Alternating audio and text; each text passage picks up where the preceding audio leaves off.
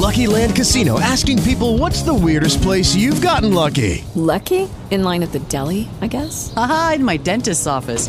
More than once, actually. Do I have to say? Yes, you do. In the car before my kids' PTA meeting. Really? Yes. Excuse me, what's the weirdest place you've gotten lucky? I never win and tell. Well, there you have it. You can get lucky anywhere playing at LuckyLandSlots.com. Play for free right now. Are you feeling lucky? No purchase necessary. Void where prohibited by law. 18 plus. Terms and conditions apply. See website for details.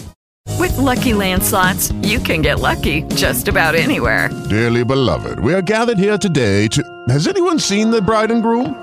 Sorry, sorry, we're here. We were getting lucky in the limo and we lost track of time. No, Lucky Land Casino, with cash prizes that add up quicker than a guest registry. In that case, I pronounce you lucky. Play for free at LuckyLandSlots.com. Daily bonuses are waiting. No purchase necessary. Void where prohibited by law. 18 plus. Terms and conditions apply. See website for details.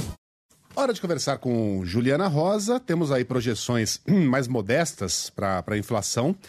E aí a pergunta de sempre: essas projeções podem incentivar o Comitê de Política Monetária do Banco, do Banco Central a reduzir as taxas de juros? Ju, bom dia para você. Bom dia, Megali, Sheila. Bom dia, bom Ju. Dia pro Ivan, Bom bom dia. dia para o nosso ouvinte. Semana de comemoração aí dos 18 anos. Está sendo muito legal aí as homenagens, né? Estou me emocionando Caraca, junto com parece- vocês e os ouvintes. Parabéns, muito bom estar aqui junto, fazendo parte aí dessa história. Olha, a gente começa a semana olhando aqui os números do Banco Central. O Banco Central, toda segunda-feira, divulga aquela pesquisa com o mercado financeiro sobre projeções para inflação, para juros, dólar. E o que a gente percebe é que a notícia boa é que as expectativas de inflação vão cedendo. Para esse ano, a expectativa está em 6,02, para o ano que vem, 4,16. Isso aqui significa o seguinte: é uma inflação que ainda está em patamares altos, quando a gente olha as metas de inflação, o Banco Central tem que colocar a inflação no Brasil em patamares mais baixos, mas o que o próprio Banco Central falou muito, inclusive na semana passada, quando decidiu manter os juros no patamar de 13,75% e frustrou boa parte aí do próprio mercado financeiro, empresariado, nem se fala, né? As pessoas físicas também calacradas aí com juro caro, crédito, inadimplência. O Banco Central fala que as expectativas de inflação precisam ceder para que ele possa ter uma confiança de que é o momento certo para começar a cortar juros. Então, é importante a gente ver que as expectativas de inflação no Brasil começam a ceder, porque ficou um tempão só subindo.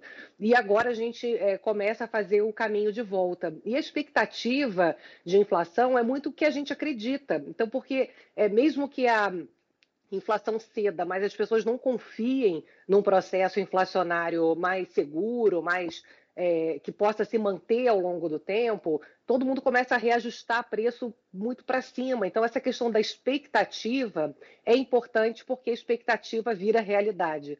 Então, a gente vê as expectativas em queda e o Banco Central coloca muito claro que a expectativa é muito importante para abrir caminho para a queda de juros. E essa queda de expectativa está muito ligada a um processo de confiança é, nas políticas do governo. A gente tem uma expectativa de que as contas públicas possam dar uma equilibrada. Você tem uma discussão no Congresso para poder avançar com essa questão fiscal. Isso vai ser importante para poder trazer o dólar para baixo, para trazer um ambiente de segurança, de investimentos para o país, de crescimento sustentável.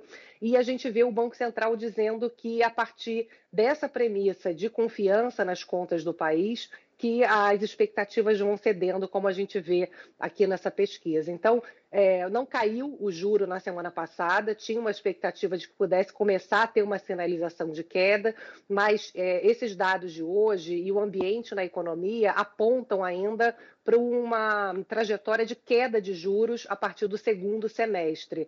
Então, a luz no fim do túnel é que a gente, apesar de ter o juro mantido na semana passada, é, ainda se espera é, um espaço importante aí para esse ano ainda de queda de juros no Brasil. Vai ser importante para poder contribuir para a melhora da economia, para o pagamento de dívidas e para melhora aí da saúde financeira de pessoas e empresas.